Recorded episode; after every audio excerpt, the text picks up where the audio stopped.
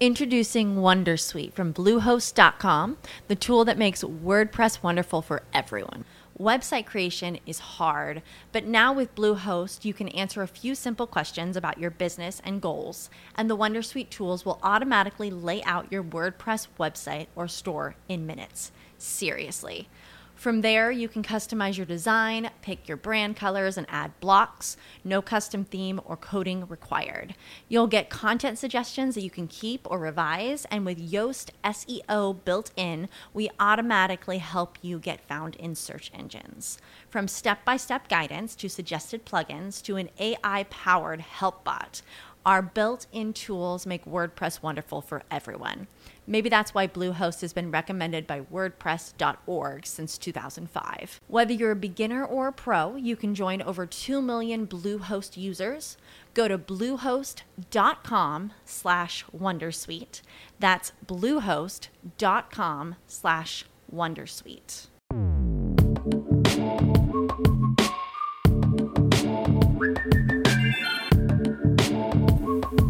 Saludos intrépidos. Este es el episodio 004 de un podcast donde tecnología, aeronáutica y astronáutica se unen para el disfrute de su autor, arroba 7 y espero que también para el vuestro. Si 4 kilobytes llevaron al hombre a la luna, imaginad lo que podemos hacer nosotros. Despeguemos. Y despeguemos con una disculpa por el volumen que algunos escuchasteis en el último episodio. Eh, esta parte, digamos, después de la presentación y antes ya de las, de las secciones, se está convirtiendo en una especie como de, tablón de anuncios de, de, una parroquia donde vamos colgando algunas cosas que tengo que, tengo que comentar. Venga, vamos, vamos rápidamente. Lo primero, eso. Siento, siento el jaleo con el volumen del episodio. Ah, se lo voy a achacar. Esto es como mm, eh, cuando de repente eh, una figura pública tiene un problema en, internet o tiene un problema informático y le achaca el problema pues, a un hacker, a un becario. Lo voy a achacar al, al, programa de edición, que no tengo tanta confianza con él como tenía a, mi amado GarageBand, que ya quedó en la historia, ¿no? Ah, y bueno, en teoría hace unos niveles automáticos de volumen, que yo no sé si algo he hecho a la pista, pero no los está haciendo, o esta vez sí, esperemos que no. Eh, luego intenté arreglarlo y, olvidé una vieja máxima que es que cuando intento solucionar un problema de volumen de un podcast nunca lo soluciono. Y por suerte eh, el gran Emilcar entró en baza, me pidió el proyecto, lo arregló y, bueno, pues eh, gracias a él habéis podido muchos escuchar el podcast a un volumen decente. Ya digo, espero que no vuelva a pasar y además estoy aquí poniendo la voz un poquito más impostada, más alta, para que el software tenga a bien reconocerme como más importante que las sintonías del podcast.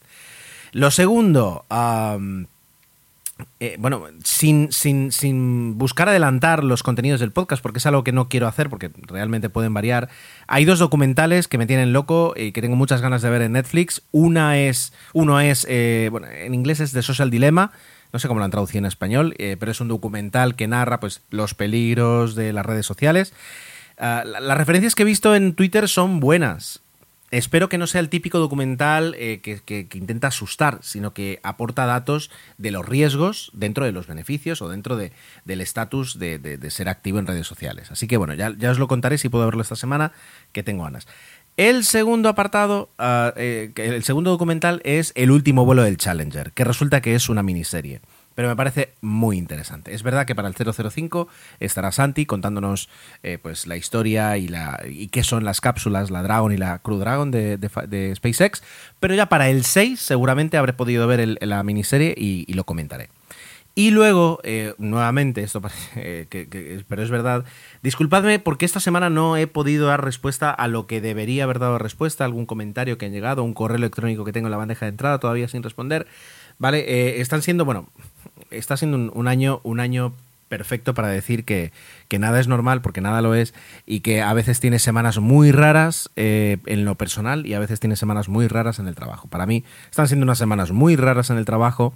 Eh, y a veces eh, cuesta concentrarse y cuando llegas a casa y cuando deberías poder ponerte pues no, puedes y, y, si además tienes un niño pequeño un niño un año y poquito como tengo yo eh, la verdad es que tampoco, tampoco tienes a bien esos momentos de paz, de tranquilidad, de, de buscar una respuesta adecuada o un tiempo adecuado para atender un asunto. Así que eh, espero esta semana estar más, más, ah, más activo o, o al menos más concentrado y poder dar respuesta a todo de la forma que se merece, porque si no, no, no es dar respuesta.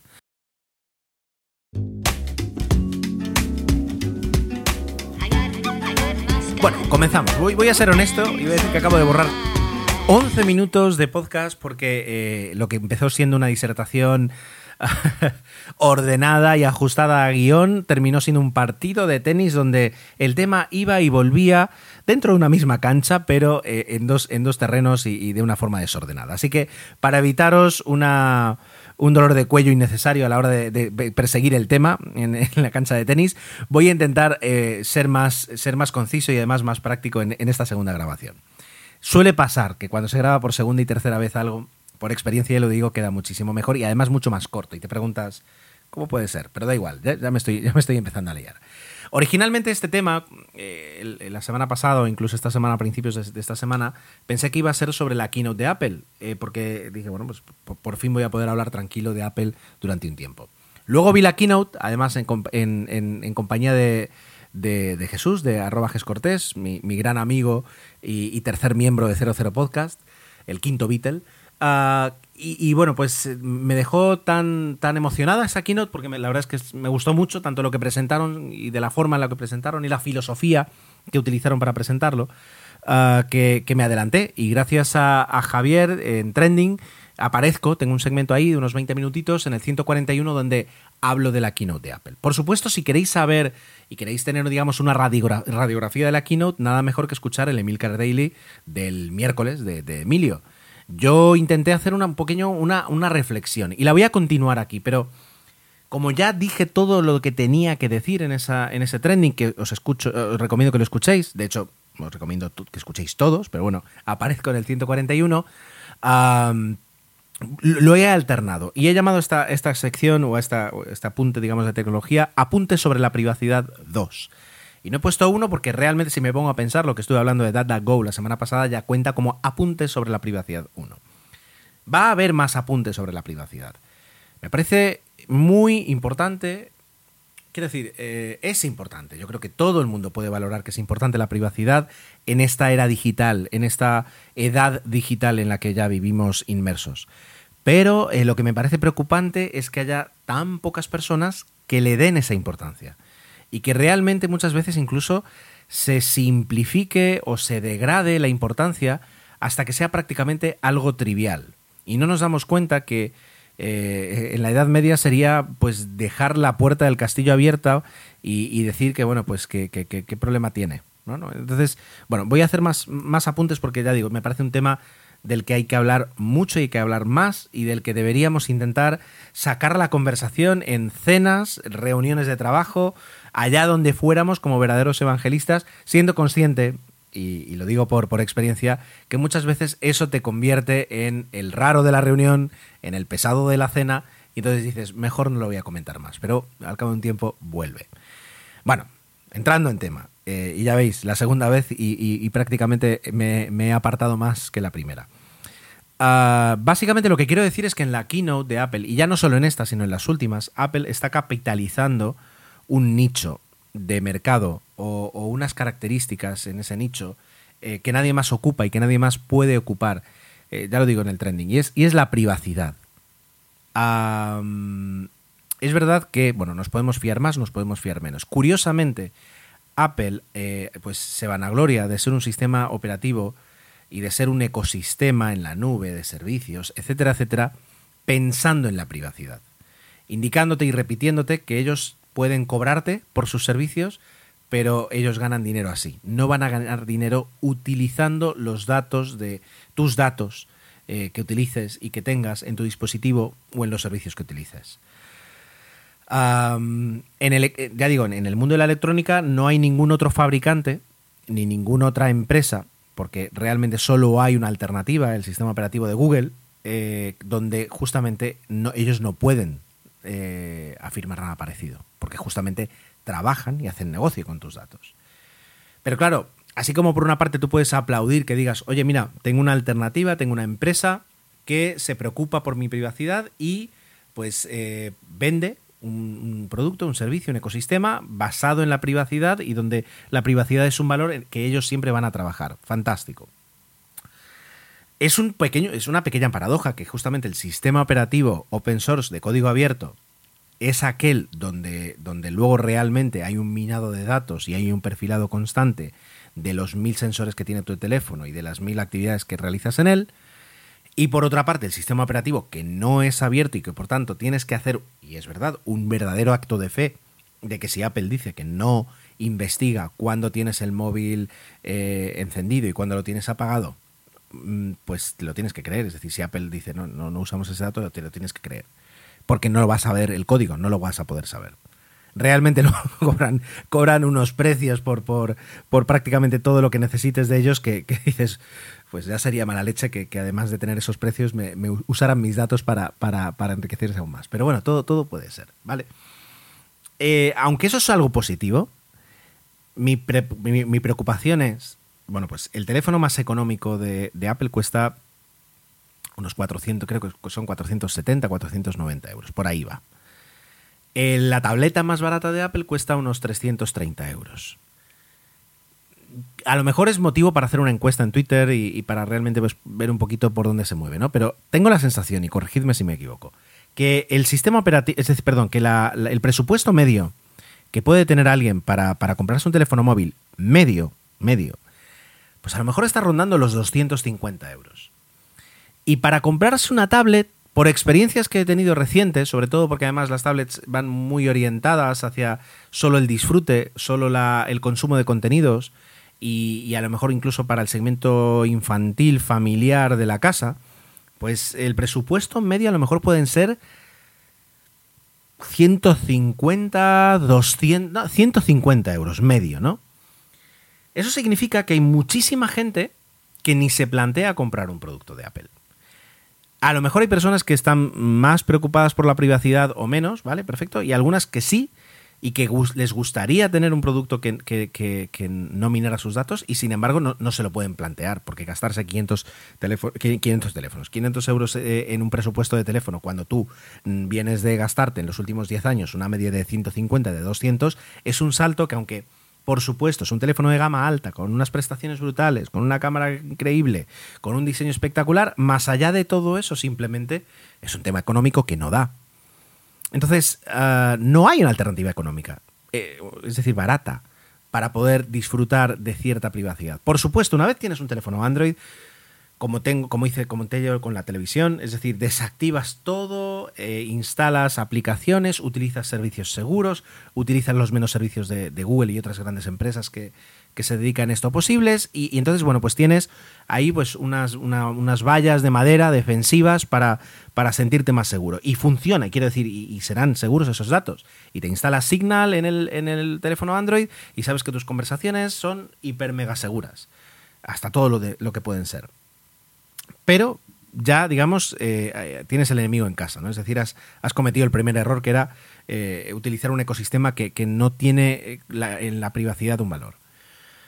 Ah, claro, yo no sé si a nivel institucional, si a nivel europeo, a nivel, quiero decir, debería haber alguna iniciativa o debería aplaudir o apoyarse una iniciativa que, que, pudiera desarrollar sistemas operativos o ecosistemas más seguros. Ah, pero yo creo que tarde o temprano va a ser una preocupación más inminente. Y teniendo en cuenta que Apple no creo que se baje nunca de ofrecer productos de gama alta, pues eh, ¿dónde, está, ¿dónde está ahí el escalón que nos falta? Pues eso, eso es una preocupación, digamos, que yo tengo. Y cuando hablo de, dispositivos, de, un iPhone, de un, bueno, de un, smartphone, de una tablet, termino hablando también pues, de, la nube, de, los servicios, de las recomendaciones que nos hace y de la cantidad de datos que nosotros generamos constantemente a cualquier aplicación que tengamos instalada y que cada vez se va granulando más, se van granulando los permisos, eh, pero bueno, pues eh, echa la ley, echa la trampa, o mejor dicho, echa la trampa, echa la la, el, Big Data, es decir, el, coger datos muy pequeños, pero al tener 2.000 millones de usuarios, pues terminas prácticamente adivinando cuál es, qué es lo que pasa. Una de las características nuevas de iOS 14 que a mí me parece fantástico es decidir a qué fotos tiene acceso cada aplicación. Entonces, de, esa forma yo le digo a WhatsApp, oye, eh, ten acceso solo a estas dos fotos que son las que quiero compartir, al resto no.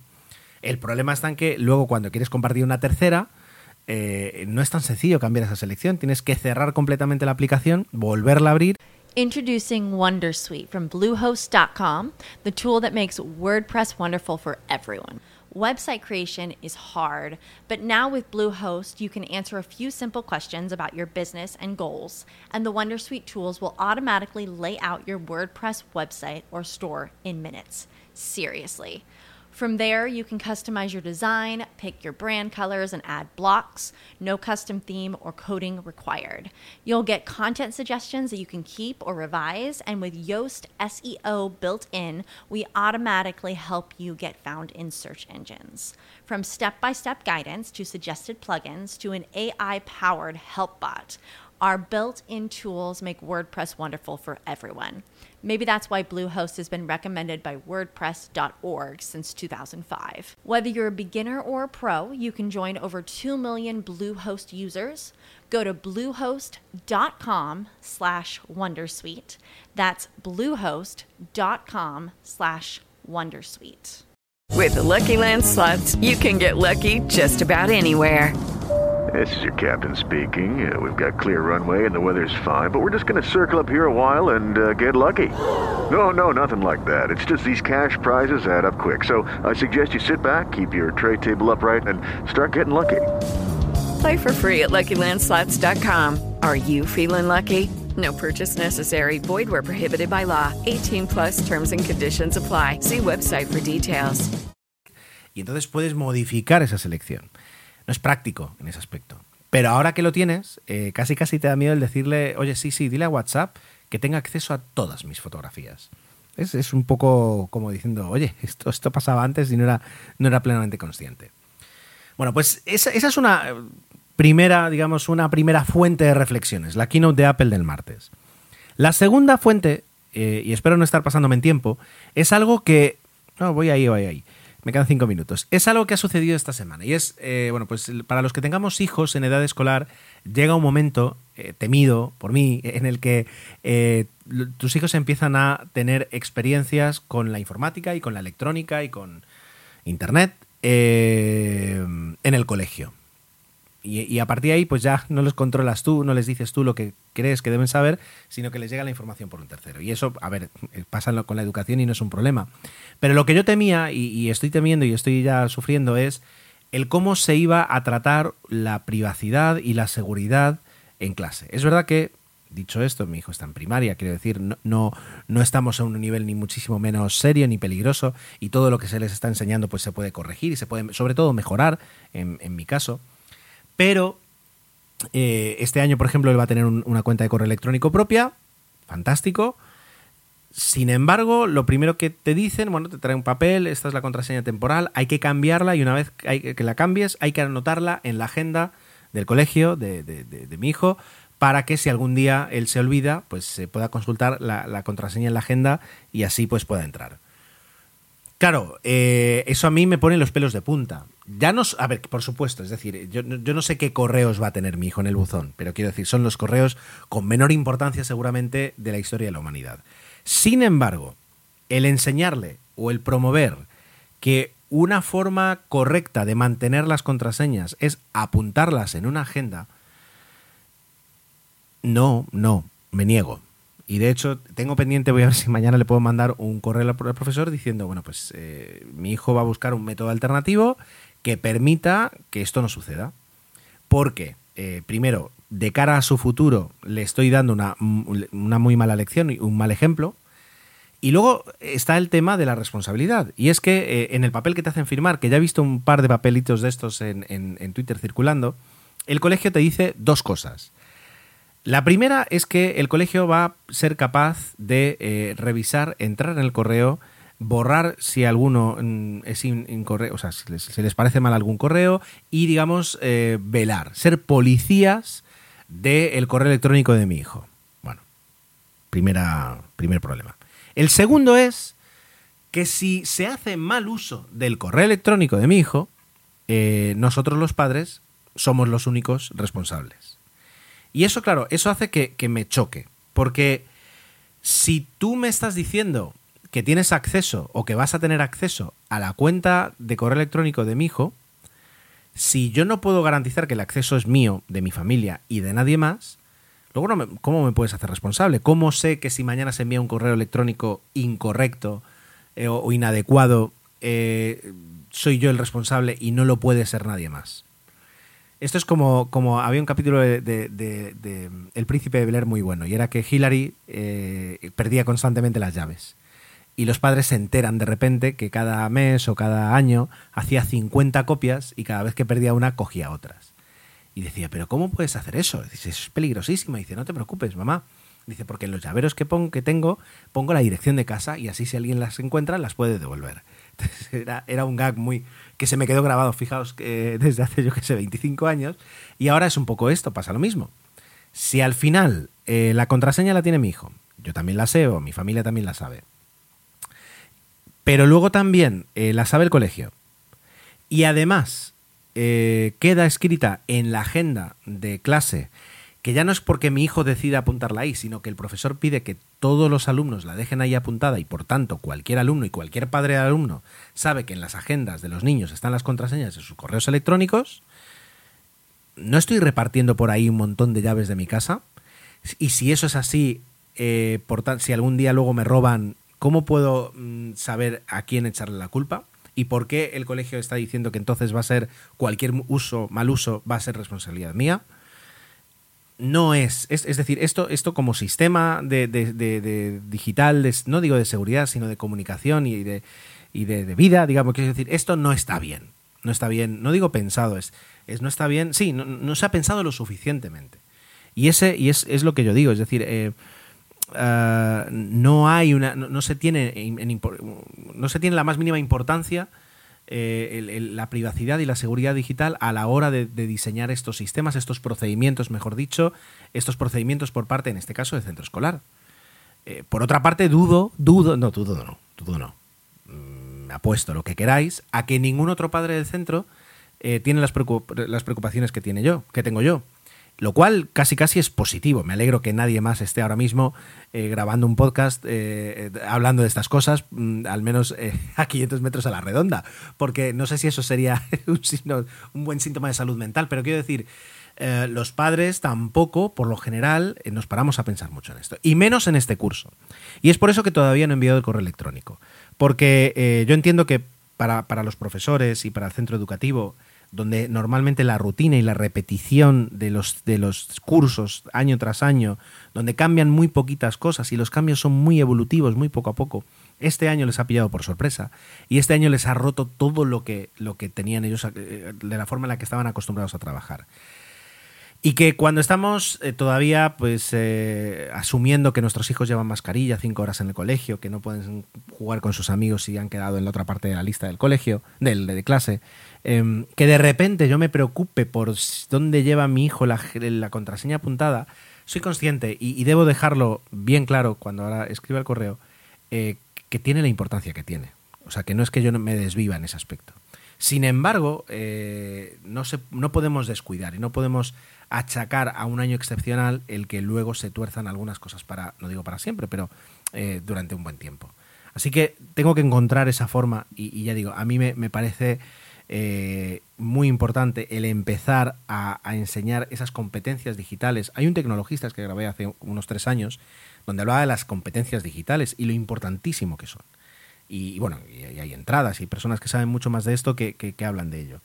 Pero en primaria es una edad muy importante eh, y, muy buena para explicarles a los niños que hay ciertas cosas que se tienen que hacer. Yo cuando era pequeño mis padres me dijeron no te olvides las llaves ni las pierdas, es muy importante eh, si tienes las llaves que no las pierdas.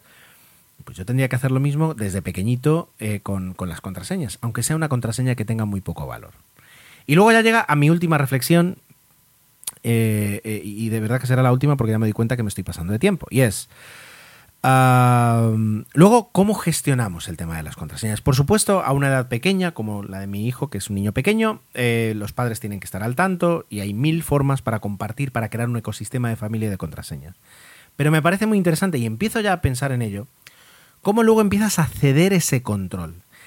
Creo haber recordado cuando he estado leyendo documentos sobre esto, justamente por este tema y por algún otro alguna vez, que eh, si no voy mal, y lo voy a explicar de forma, forma muy sencilla, tú puedes es, tener control de las contraseñas, de las comunicaciones de tu hijo eh, en Internet, por ejemplo, es decir, eh, la contraseña del móvil y poder mirarle sus WhatsApps, si lo bajamos, bajamos al final del todo, ¿no? al, final, al último sótano, hasta los 16 años, que a partir de los 16 años adquieren el derecho a la privacidad.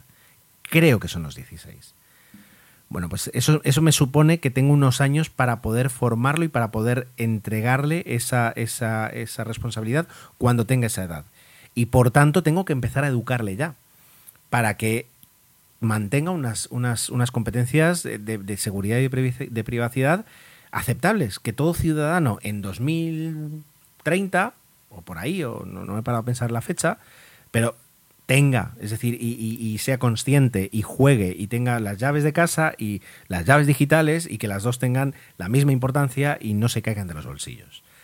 Eh, bueno, pues ahí están mis apuntes sobre la privacidad creo que a partir de ahí podemos seguir hablando, podemos seguir mm, reflexionando y, lo más importante, sacando algunas conclusiones para poder empezar a aplicar en los centros educativos o en casa mismo.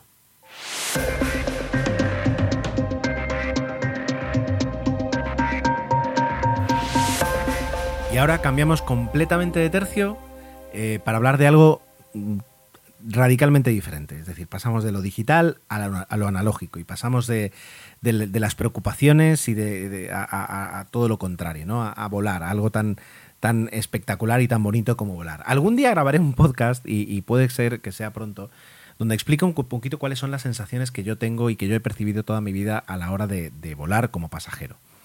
Eh, una de mis frustraciones, por supuesto, es, no haber sido piloto, eh, eso, es, eso es así.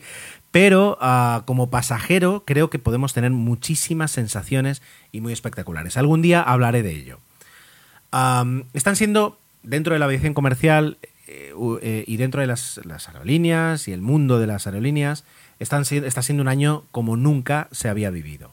Yo que entré en este mundillo, por un tema de edad también, eh, después, poco, pero después del, 11S, la gente que sí lo ha vivido, con la que yo he podido hablar, te dicen que lo que está pasando ahora, lo que estamos pasando ahora, ya, no, ya no como sociedad, sino como, como aerolínea, como empleados, como, como aerolíneas, Ah, es 10 veces el 11S o es 50 o 20 veces el 11S. No recuerdo el múltiplo, pero era un múltiplo muy alto.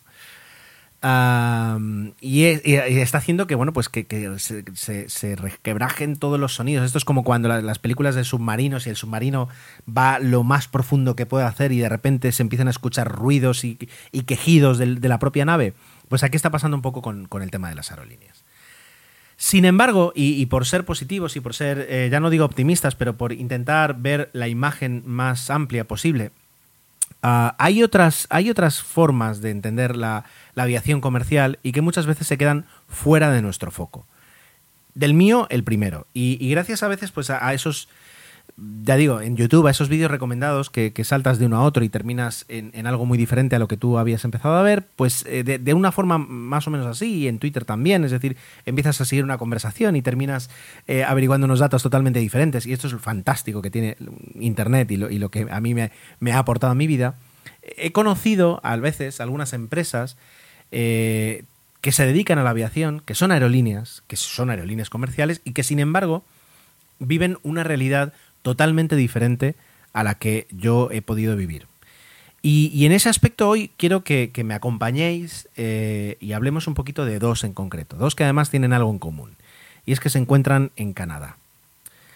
Ah, los territorios, eh, en este caso, pues a veces cuando pensamos en Europa, que son pues, muchas ciudades muy pegadas, muy juntas las unas a las otras, con unas condiciones de clima y con unas condiciones de vuelo y con unas instalaciones normalmente muy preparadas para, recibir eh, aviación comercial, pues propician un mundo de aerolíneas, de, flota, de mantenimientos y de, ofertas eh, comerciales a los pasajeros muy estandarizadas, muy punteras, muy cómodas y muy, no, no, voy a decir seguro por, por la parte de la inseguridad, sino muy seguro por la parte de la fiabilidad, de saber que bueno, pues tú tienes un vuelo a las 8 de la mañana y que, salvo excepciones, sale a las 8 de la mañana. Bueno, eso a veces eh, geográfica, geográfica, el entorno geográfico, el entorno económico mm, crea esas realidades. Pero el mundo es muy grande y a veces te encuentras en situaciones muy diferentes. Eh, podemos hablar, por ejemplo, de África, donde eh, la climatología, la orografía, la, economía, han creado una realidad donde la aviación comercial allí es muy diferente. Podemos hablar de Rusia, país, el país más grande del mundo, donde las distancias son inmensas, donde las poblaciones son también eh, muy grandes, pero están muy separadas entre sí, donde las condiciones climáticas son muy duras y por tanto es ese Introducing Wondersuite from Bluehost.com, the tool that makes WordPress wonderful for everyone. Website creation is hard, but now with Bluehost, you can answer a few simple questions about your business and goals, and the Wondersuite tools will automatically lay out your WordPress website or store in minutes. Seriously. From there, you can customize your design, pick your brand colors, and add blocks. No custom theme or coding required. You'll get content suggestions that you can keep or revise, and with Yoast SEO built in, we automatically help you get found in search engines. From step by step guidance to suggested plugins to an AI powered help bot, our built in tools make WordPress wonderful for everyone. Maybe that's why Bluehost has been recommended by WordPress.org since 2005. Whether you're a beginner or a pro, you can join over 2 million Bluehost users. Go to bluehost.com slash wondersuite. That's bluehost.com slash wondersuite. With the Lucky Land slots, you can get lucky just about anywhere. This is your captain speaking. Uh, we've got clear runway and the weather's fine, but we're just going to circle up here a while and uh, get lucky. No, no, nothing like that. It's just these cash prizes add up quick. So I suggest you sit back, keep your tray table upright, and start getting lucky. Play for free at LuckyLandSlots.com. Are you feeling lucky? No purchase necessary. Void where prohibited by law. 18 plus terms and conditions apply. See website for details. entorno ha creado una aviación comercial muy diferente. Y luego, donde voy a, vamos a hablar hoy, donde vamos digamos, a aterrizar, es en Canadá. Canadá también tiene una, su propia realidad. Más, muy al norte, con muchas ciudades en el, en el círculo polar ártico, con unas actividades eh, eh, económicas muy precisas y muy eh, marcadas que, que, requieren unos servicios determinados de aviación, con unas poblaciones que tienen eh, meses de aislamiento, pero que luego tienen que seguir conectadas, y ello ha creado unas circunstancias para que algunas compañías aéreas se desarrollen allí. Y son compañías aéreas donde, por ejemplo, me, inclino a pensar que, la pandemia les está afectando mucho menos, porque eh, no necesitan, por ejemplo, de, del pasajero turista o del pasajero ocasional o del pasajero que aprovecha una escapada o un fin de semana o, que mmm, viaja por placer, sino que allí, es decir, se han, se han creado otro tipo de, de, necesidades y estas aerolíneas las cubren de una forma perfecta, pero muy particular y muy diferente a como lo hacemos nosotros. Bueno, basta de preámbulos. La primera compañía de la que quiero hablaros uh, se llama Buffalo Airways. Y es, y es, una compañía que tiene, y ahora me refiero directamente a la Wikipedia, unos 57 aviones. Uh, fue creada en, los años 70 por, por un personaje que es Buffalo Joe, que es Joe McBride, uh, una persona de estas curtidas, eh, que ha volado todo tipo de aviones y pues que en los años 70 decide crear una compañía que cubra necesidades de carga, necesidades de transporte de pasajeros aeropuertos muy pequeños, con pistas poco preparadas, con condiciones climatológicas muy duras y donde pues eh, los grandes aviones comerciales o incluso los aviones comerciales pequeños más habituales que, que aquí nos sentamos en cualquier aeropuerto español y estamos acostumbrados a ver, nos sirven o realmente no se les puede sacar un partido, porque al fin y al cabo esto es, es consiste en ganar dinero, porque si no, no hay, no hay compañía aérea que funcione y repasas un poquito la flota y tienes eh, pues todo tipo de aviones eh, donde además sobresale por ejemplo el, el, DC-3 que algún día hablaremos de ese avión pero es si yo tuviera que elegir cinco aviones los cinco aviones que más han marcado el desarrollo de la aviación comercial en, en la historia pues el DC-3 sin duda es uno de ellos. Bueno pues para que os hagáis una idea esta gente opera un DC-3 que eh, se utilizó en, el desembarco de Normandía.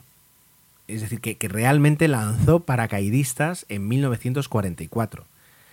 Y, son aviones que tienen 80 años de edad y siguen volando. Yo hace, pues a lo mejor unos 15 años, vi un, no sé qué estaba viendo un documental que hablaba seguramente del DC-3, donde se mencionó algo que se me quedó clavado en la mente y que estoy esperando que suceda y que pasará cuando yo tenga unos, unos 50 años. Y es que se cree que el DC-3 va a poder ser el primer avión comercial, no militar, que va a volar durante 100 años. Es decir, que va a estar durante 100 años volando.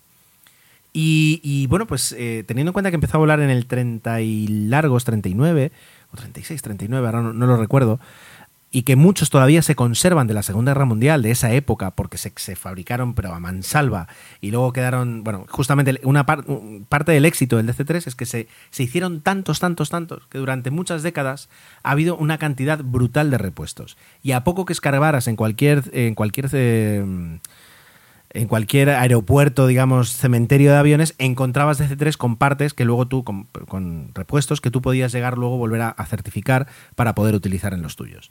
Bueno, pues esta gente opera con un DC-3 de la Segunda Guerra Mundial, opera con otros aviones también de la Segunda Guerra Mundial, de la e, misma época, utilizados por militares, reconversiones de aviones militares. Eh, y lo hacen por un motivo, y es claro, es decir, es un avión que ahora mismo tener es muy económico, porque ya no voy a decir que esté amortizado, pero incluso puedes conseguir aviones por, por menos de medio millón de dólares. Tienes ya un avión eh, prácticamente funcionando.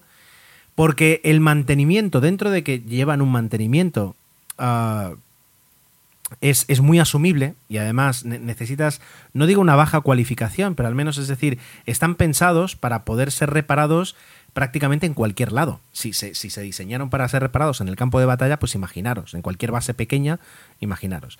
Y luego porque justamente además se diseñaron para ser muy duros, para aguantar condiciones muy duras sin prácticamente luego tener que preocuparse de ese, de ese, de ese mantenimiento preocuparse, es decir, no de repente volvería a decir, no, mira, es que ha aterrizado en un sitio donde hacía dos grados menos centígrados de los que puede aguantar el avión. Hay que hacer ahora una revisión estructural de todo el avión y gastarse 20 millones de euros. No, quiero decir, es una exageración, pero me refiero a eso. Y luego además, es decir, y esto ya es una aportación mía que puede ser totalmente falsa, y es que eh, años 40 o incluso años 60, eh, la forma de la que tú tenías mm, de diseñar, y, de fabricar un avión, no tenías los medios computarizados que tenemos ahora, no se diseñaban por ordenador, no había unos cálculos que, que los realizaba ahí un, pedazo de ordenador, y por tanto, como no podías ajustar al milímetro el grosor de una viga dentro del avión, el grosor de, una chapa de, fuselaje, eh, porque no, no sabías que, cuál era exactamente el valor mínimo, el más ligero, el más eh, barato para poder producir, tenías que jugar con unos márgenes de, seguridad, y ya no solo de seguridad, sino unos márgenes de, producción amplios. Lo cual sabías que, seguramente el avión podía funcionar con 100 kilos menos en esa, en esa parte del avión. Pero como no podías estar 100% seguros, tú lo ponías y aparte de ahí trabajabas. Claro, eh, esto es una teoría 100% mía y a lo mejor si, si, me escucha alguien con más conocimientos que yo, pues me puede, me puede corregir y por favor que lo haga. Pero ah, luego miras un poquito el presente, ves un poquito el desarrollo de los últimos aviones que, hemos tenido eh, y, realmente los problemas muchas veces, los retrasos que se producen a la hora de, entregar el avión, de certificarlo, es porque eh, se va tan al límite con el uso de materiales, con el diseño de los motores, sin, sin, ir más lejos, o con el uso de los sistemas, o con la innovación de algunos sistemas, se va tan al límite para conseguir luego aviones más económicos, más ecológicos, más eficientes, lo que queráis, pero se, se empuja hasta un punto donde luego fallan algunas cosas. Y, entonces tienes que replanteártelas, hacer una reingeniería, volver a, cambiar un sistema, a diseñar, a, bueno, pues lleva muchísimo tiempo, muchísimo dinero, pero para dejarlo justo ahí en el borde, en el borde de lo más eficiente y lo más seguro, pero sin caerse. Hace 40 años, hace 80 años no existía eso y entonces dabas un par de pasos para atrás de ese borde y diseñabas de una forma más segura y eso es lo que permite estos aviones aterrizar. Pero me estoy yendo. Esta gente, es decir, eh, Buffalo Airways y, además eh, el hijo, yo no sé, bueno, aparte de jefe de operaciones, eh, es youtuber y podéis buscar en YouTube el canal que se llama, él es Marty McBride, creo que es Mikey, Mikey McBride. Yo estoy suscrito a su canal y, él tiene una propia serie de, que, va emitiendo, que ya va por la segunda temporada, que se llama Plane Savers. Y es que eh, se desplazan y, restauran un avión por completo para poder volar, o para mandarlo a un sitio, o para utilizarlo ellos, etcétera, etcétera. Tampoco, tampoco he visto tanto, no, me he chupado toda la serie. Pero esta misma gente apareció en, estas series de canales de, canal de historia de, pesca radical, etcétera, etcétera. Bueno, pues aquí se llamaba Ice Pilots, ay, perdón, Ice Pilots, eh, Northwestern. Y donde ellos aparecen, porque es, muy curioso, porque un aeropuerto que está lleno de nieve y son aviones antiguos que arrancan y, y, vuelan y traen cosas raras y de repente se tienen que ir a una comunidad que está en una isla pequeñita y entonces aterriza el avión y todo ello es muy interesante. Y ya te digo, es decir, cuando, cuando empiezas a ver un poquito la flota, 8 Lockheed Electra, que son aviones de los años 50. Aviones un poquito más modernos, de, 6 plazas, de 8 plazas, que también tienen por ahí. Luego tienen aviones antiincendios. Aviones que en Estados Unidos, los aviones antiincendios van más allá del Canadair y a veces son aviones mucho más grandes que, operas. Luego esta gente misma le hace el mantenimiento y, y luego además los pilotos, pues claro, encuéntrate un, piloto de DC3 eh, joven, pues muchas veces son personas muy mayores que te cuentan historias, que es, es otro tipo, como digo, de aviación comercial. Es un poquito, y permitidme, y es algo que, me, encanta este símil, es el doctor Alaska, eh, es el, el doctor en Alaska de las series de hospitales, ¿vale? Es algo totalmente diferente, pero es fresco y es interesante ver cómo la aviación comercial tiene tantas caras y no solo la que yo, por ejemplo, estoy más acostumbrado a ver. Nolinor Aviation es una compañía más reciente, creo que se fundó en 2000, 2004, 2006, y tiene más o menos el mismo propósito. Es verdad que ellos trabajan con, otra flota y, tienen un poquito otro, otros medios, no, no, utilizan aviones de la Segunda Guerra Mundial, ni, ni mucho menos, pero eh, es una compañía Mm, especializada en charter, que tiene algunas líneas regulares, por lo que he estado viendo, que está basada en Montreal, en Canadá, y que tiene pues como, como actividad económica principal pues unir también esas comunidades, esas poblaciones que a veces viven en torno a una única fuente de producción, como puede ser que sea la pesca, la minería, etcétera, etcétera. Trabajan con una flota también muy interesante. Eh, sobre todo su caballo de batalla, digamos, es el 737-200. ¿Esto qué es? Esta es la primera versión del 727, ¿vale? Seamos conscientes, es decir, vamos por la cuarta, el MAX de la que os hablaba la semana pasada es la cuarta y esta es la primera versión. Son aviones que tienen que tener el, 737 original se dejó de fabricar en el año 84-85. O sea que el avión más joven, disculpad, tiene 35 años y la media puede ser unos 40-45 años aprovecho para decirlo, ¿significa esto que los aviones son menos seguros? Para nada, para nada. Si está bien mantenido, es igual de seguro que un avión nuevo. ¿Significa que los aviones son menos eficientes? Desde luego, los motores que tienen eh, consumen un 30 o un 40% más. Pero, pero, eh, el 737-200 tiene algo eh, curioso y es que fue diseñado para operar sobre pistas que no sean de asfalto. Claro, 20 años después, todos los pequeños aeropuertos de Estados Unidos, por ejemplo, que servía el 737, ya tenían prácticamente todos sus pistas asfaltadas. Y eso fue algo que cuando se hizo mayor el avión, eh, dejó de estar preparado. Que tú me dices, bueno, pero yo he visto un vídeo de, mm, catástrofes aéreas donde un avión aterrizaba en, vamos, en, en un pantano prácticamente. Si nadie no está diciendo que no pueda llegar a hacerlo o que incluso lo hiciera perfectamente y luego pudiera volver a despegar. Que estamos hablando es que esté certificado y que por tanto pues la el, organismo de aviación comercial de tu país te permita hacerlo, ¿vale? Pues el 737-200 sí puede. Eh, y a veces incluso creo que puede llevar hasta esquís para poder aterrizar en la nieve. Y además el 737-200 se fabricaba en aquella época y, eh, con, en la versión combi. Que el combi, la versión combi es, para hacer un podcast solo y es cuando coges un avión, lo partes a la mitad y pones asientos en una parte y carga en la otra. Claro, eso es algo que eh, Iberia tuvo. Tuvo siete, eh, aviones 747 que eran combis y eran mitad cargueros, mitad de pasajeros. Em, claro, ahora mismo ya no tiene tanto sentido porque es, normalmente lo que hará será enviar un avión con pasajeros y otro con carga. Pero en estos casos, como en el de Nolinor, si de repente envías un avión a un pueblo pequeñito, pues llevas la parte de paquetería y de mercancías y luego a las 40-50 personas que tienen que, desplazarse hasta hacia ese pueblito. Ah, aparte luego tiene otros aviones, eh, pues eh, desde jets privados pequeñitos hasta aviones turbohélices eh, que también tienen como 60 años. Y otro apunte más, ¿por qué estas compañías, tanto Buffalo Airways como Nolinor, operan con aviones tan viejos? Quiero decir, Uno es lo que ya he dicho, que esos aviones están preparados para trabajar en unas condiciones que luego la industria se movió hacia adelante y dijo, aquí no hay... Quiero decir, si, si en los años 60, pues a lo mejor había un 20% de los aeropuertos pequeños de Estados Unidos eh, con pistas sin asfalto, eh, para los años 80 a lo mejor eso bajó al 3%.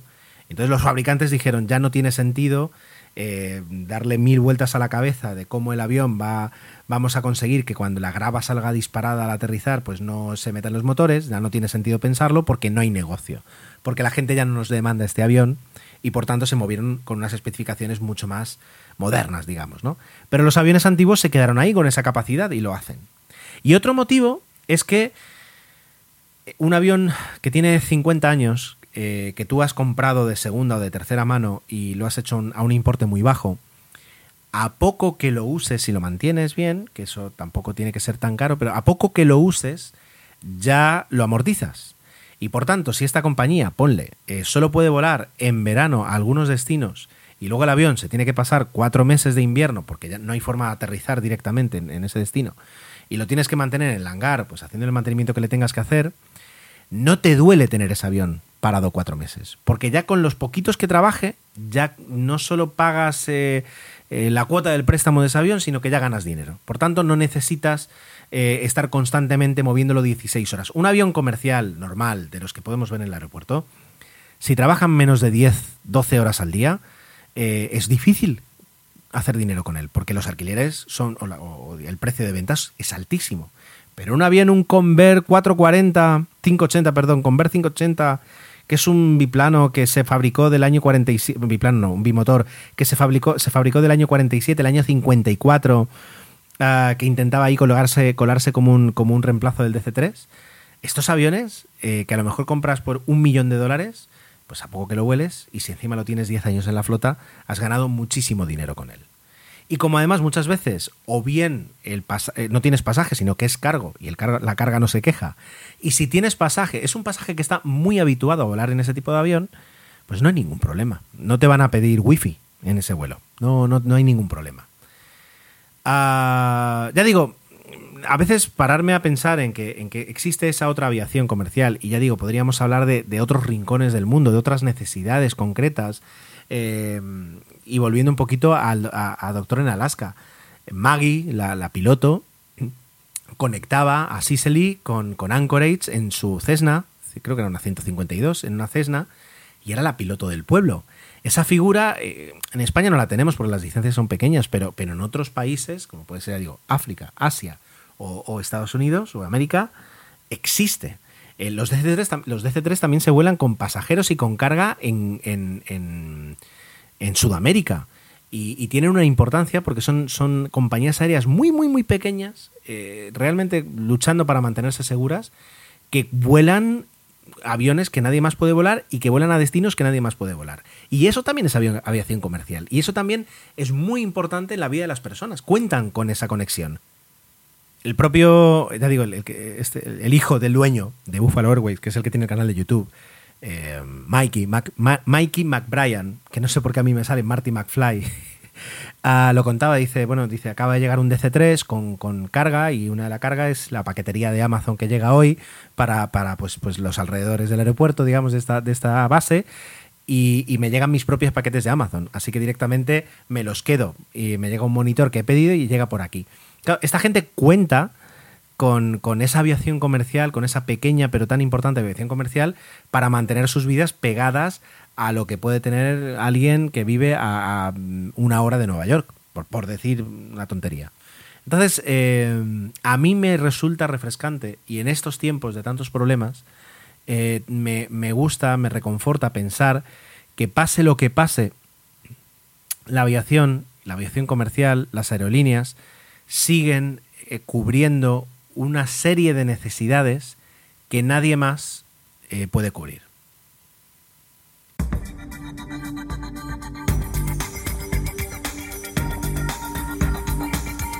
Y para arrancar esta, esta última sección, permitidme, eh, claro, yo, yo antes tenía un podcast que era Plaza Confirmada, aviación, tecnologistas, tecnología, pero a, la hora de crear Intrépidos decidí introducir la sección de astronáutica Si bien es algo que siempre me ha gustado y, ha sido uno de mis intereses, no había profundizado lo suficiente como para poder sentarme y hablar ahora 15 minutos de cualquier tema relacionado con la aviación, perdón, con la, con la, con la astronáutica de una forma pues eh, tranquila. Eh, ¿qué, ¿Qué cambió? Bueno, pues alrededor de hace un año y algo, pues lo que cambió es que un juego, un videojuego, eh, para jugar con el móvil o con la tablet, llegó a mi vida. Y eso, pues lo cambió todo. Ah, las circunstancias además son curiosas y creo que merecen ser contadas de, cómo llegó a mí ese, ese, videojuego. Fue a través de una despedida de soltero. Y solo diciendo esto podéis imaginaros eh, cómo son eh, las despedidas de soltero que, nos gusta disfrutar a, los amigos. Ah, en una eh, tremenda, tremebunda escapada pacífica y tranquila a, Menorca, mm, mis amigos y uno de ellos, eh, Santi, además, eh, a Navegan 30, pues eh, se pusieron, estaban constantemente con el móvil, constantemente no, pero bastante con el móvil jugando algo. Y yo veía que estaban haciendo algo de cohetes. Ya prácticamente en el barco de vuelta les pregunté, ¿qué es eso? Y me explicaron, dice, no, no, es un jueguito que es un simulador de naves que tú te construyes el cohete y a partir de ahí ya te pones a, a, volar y puedes ir a la Luna y puedes ir a Marte y puedes mm, intentar descender una cápsula, hacer cosas es, libertad total para tú ir haciendo cosas. Bueno, pues me, interesó, me lo instalé. Y desde entonces eh, he estado jugando muchísimo. Y, yo creo que nunca, desde que tengo tablet o tengo teléfono, nunca había dedicado tanto tiempo a un juego, a un videojuego, como he dedicado con este. ¿Qué juego es? Ya podéis estar abriendo la App Store o, la, o la Play Store. El juego se llama Space Flight Simulator. Así, sin más. Spaceflight, todo junto, Simulator. Eh, lo mejor de, todo es que el juego es gratuito. Y con la versión. Bueno, hay, luego mm, algunos, algunos añadidos que se pueden comprar, que yo os recomiendo encarecidamente. Pero el juego es gratuito, ¿vale? Y no solo es gratuito, sino que em, con la versión gratuita se puede hacer mil cosas sin necesidad de gastaros un euro. Pero si por casualidad os da por gastaros esa pasta, por 8 euros tenéis todos los añadidos. Y ya con todos los añadidos, pues, eh, pues es como comprarte una caja de Legos más grande. Y el juego, al fin y al cabo, eh, eh, funciona de esta forma. Es decir, tú tienes una variedad de piezas, un catálogo de piezas, que te permite crear tu cohete desde los motores, los depósitos, las patas, los paracaídas, los conectores, los bueno, pues, estructuras. Es decir, pero de una forma, es decir, eh, y, a lo mejor no he empezado bien a la hora de, contaros este juego. Este juego es muy sencillo. la parte gráfica del juego es lo que se de hace 20 años. Quiero decir, no es 3D, ni siquiera es 3D. Algún día hablaremos de Kerbal, que es ya palabras mayores, pero este juego ni siquiera es 3D. Porque por una parte lo simplifica mucho, porque si no ya prácticamente sería imposible eh, jugar y avanzar y hacer tantas cosas. Ah, los gráficos son muy sencillos, la, forma en la que conectan las piezas es muy evidente. Todo, todo es muy fácil. Y entonces tú creas tu cohete, tu pequeño cohete con un motor, con un depósito, con una capsulita y un paracaídas. Ya está. Y le dices lanzar. Y bueno, pues apareces en la Tierra y listo para lanzar. Enciendes el motor, activas el, motor y el cohete vuela. Y tú lo diriges y, con un poquito de, viendo los videotutoriales que te incluye el juego y con un poquito de destreza consigues orbitar y ya estás dando vueltas alrededor de la Tierra. Y a partir de ahí dices, bueno, pues ahora voy a intentar bajar y bajas y entonces despliegas el paracaídas y aterrizas y dices, pues ya está, esto es así. Y a partir de ahí empiezas a crecer y empiezas a hacer más cosas y de repente dices, pues voy a intentar llegar a la Luna, y llegas, intentas orbitarla y orbitas, y dices, bueno, pues para la próxima misión voy a rediseñar el cohete que acabo de construir y voy a intentar hacer un aterrizador. ¿Cómo será un aterrizador? Y lo intentas y fracasas, y cargas el, último estado del juego que salvaste y lo vuelves a intentar hasta que lo consigues, y vas creciendo. Y luego tienes Marte, y luego tienes eh, Venus, y luego tienes Júpiter y las lunas de Júpiter, las principales. Y todo eso lo vas haciendo con tus propios cohetes, con tus propias piezas, guardas el cohete, lo reutilizas, lo vuelves a reutilizar, le haces algunas modificaciones, ah, intentas conectar dos cohetes, disculpa, dos, mm, cápsulas eh, orbitando la Tierra y pasarle combustible una a otra para luego que la otra continúe con una misión y la que se ha quedado sin combustible pues pueda regresar a la Tierra.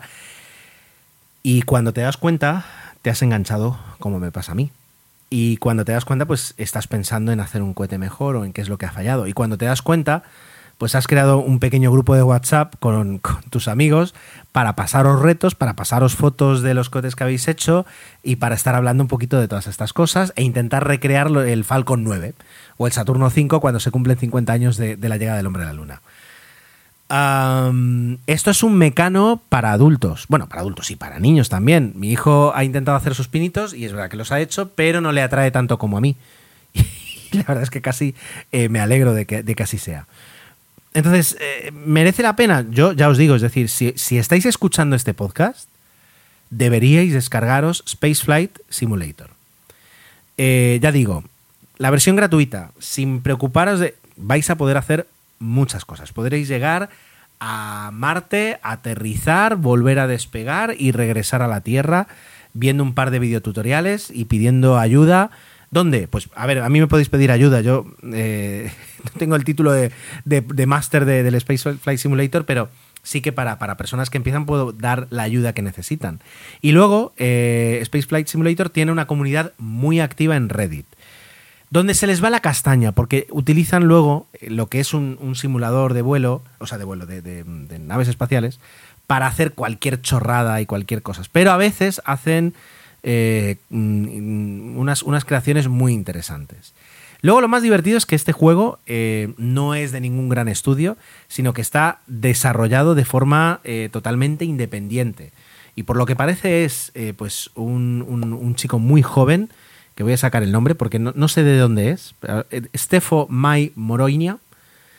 Y es un, un chico joven que, que, ha desarrollado este juego, que, que no tiene una ambición por, por forrarse, porque aquí no hay suscripción, ni freemium, ni tal. No, es decir, es el juego básico y luego un kit de extras que los puedes comprar y, ya digo, en su momento hace tiempo costaba menos, ahora cuestan 8 euros y tienes un bundle con, con todas las extensiones. Y desde cuando yo lo empecé a utilizar, utilizaba una versión que era la 1.4 y desde entonces, desde hacía como un año, se había hablado de que iba a salir una actualización y todo el mundo esperándola y se retrasaba y vídeos en YouTube y, bah, bah, y al final salió la actualización hace en mayo, la 1.5 y ahora estamos esperando a que salga la 1.5.1 porque van a añadir un puntito, otra cosita, lo van a hacer mucho mejor. Pero todo depende de este chico, de, de algunos compañeros, algunos amigos que le ayudarán y poco más. Entonces no deja de ser un juego que incluso te hace sentir mejor porque dices, bueno, pues este es un juego de, de, de, apasionados para apasionados. Um, si entráis en Reddit hay comunidad, si entráis, si buscáis en YouTube Spaceflight Simulator, eh, vais a encontrar un montón de vídeos de gente que ha hecho barbar bueno, barbaridades, cosas enormes y yo no sé de dónde ha sacado el tiempo. Y luego además la versión de Android permite toquetearla.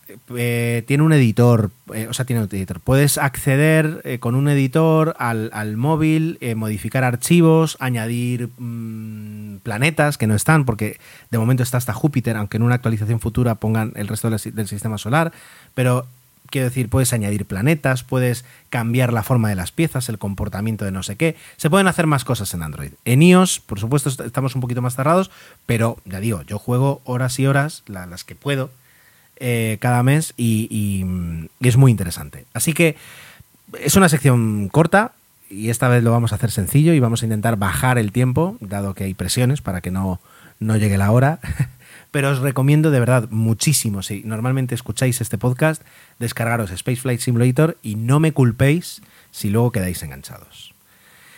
Y no tengo nada más que deciros, solo deciros que, que muchísimas gracias por el tiempo que habéis dedicado a escuchar este episodio, que espero vuestros comentarios, espero responder y estar atento a vuestros comentarios en emilcar.fm barra intrépidos, eh, donde también podéis encontrar los medios de contacto, eh, como arroba 7 o arroba y además conocer los otros programas de esta fantástica red de podcast que es Emilcar.